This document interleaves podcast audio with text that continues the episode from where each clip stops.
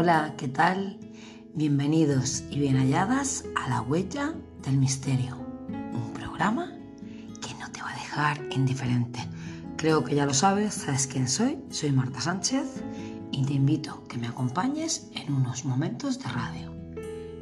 Mm, hoy quería hablaros sobre el metro de Moscú.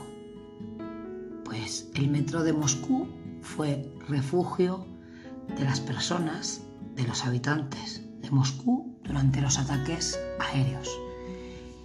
Durante la guerra, el metro se convirtió en una verdadera ciudad subterránea para los habitantes de aquella capital, lo que lo protegió de los ataques aéreos.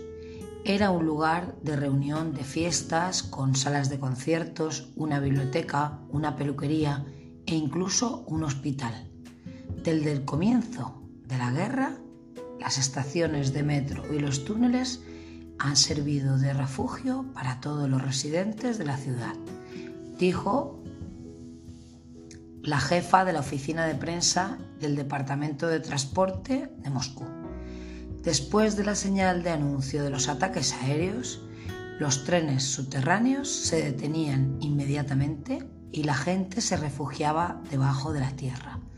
Durante el bombardeo, cerca de medio millón de personas encontraron refugio en el metro. Mujeres y niños pasaron noches en plataformas, personas que tenían ropa de cama y colchones pasaron la noche en los túneles, los empleados de metro se ocuparon de la iluminación, la calefacción y mantuvieron el suministro de agua para todos. Las estaciones estaban equipadas con bebederos y baños. Las personas recibían atención médica para su salud e incluso algunas mujeres dieron a luz en el metro. Durante los ataques aéreos nacieron más de 200 niños en el metro de Moscú. En las imágenes que yo veo aquí se ven las enfermeras y se ven madres con niños en brazos, gente mayor acostada a modo de camastro, que a lo mejor sería, yo que sé, incluso una manta o cualquier cosa, pero por lo menos mantenían a la gente eh, bajo tierra y lejos de, de donde podían explotar las bombas y matarlos. Así que hicieron un gran trabajo ahí en el metro de Moscú. Y esto ha sido esta, ¿sabías que? Muy cortito de la huella de misterio. Pero unos segundos volvemos con más información. Y seguimos con la huella del misterio y con más curiosidades. No te lo pierdas, quédate conmigo. No sé si alguna vez habéis escuchado una leyenda que dice que después de las 12 de la noche no se recomienda silbar dentro de la casa. Esta leyenda dice que hasta ahora los perros del infierno y también de la oscuridad escuchan el sonido de ese silbido y podrían lograr acercarse a la persona que está silbando. ¿Te gusta silbar? Pues yo por la noche no te lo recomiendo.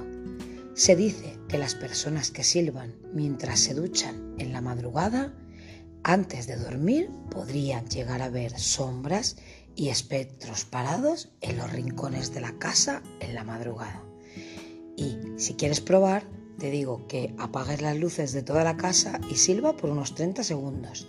Dicen que escucharás un chasquido y luego sentirás un aire caliente cada vez más cerca de ti.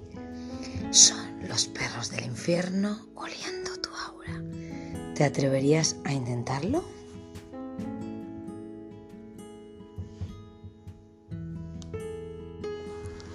Seguimos aquí en la huella del misterio y ¿sabes quién soy? Te invito a que visites mi página La Huella del Misterio en Facebook y también hay un email que se llama La Huella del Misterio 22 gmail.com. Si quieres enviarme algún mensaje o contarme alguna historia que te haya pasado o te gustaría proponerme que hable de algún episodio que te interesa y te gustaría que habláramos de ello, pues me mandas un mensaje Y así yo lo haré, ¿vale? Un beso enorme, no tengas miedo, me voy. Hasta pronto.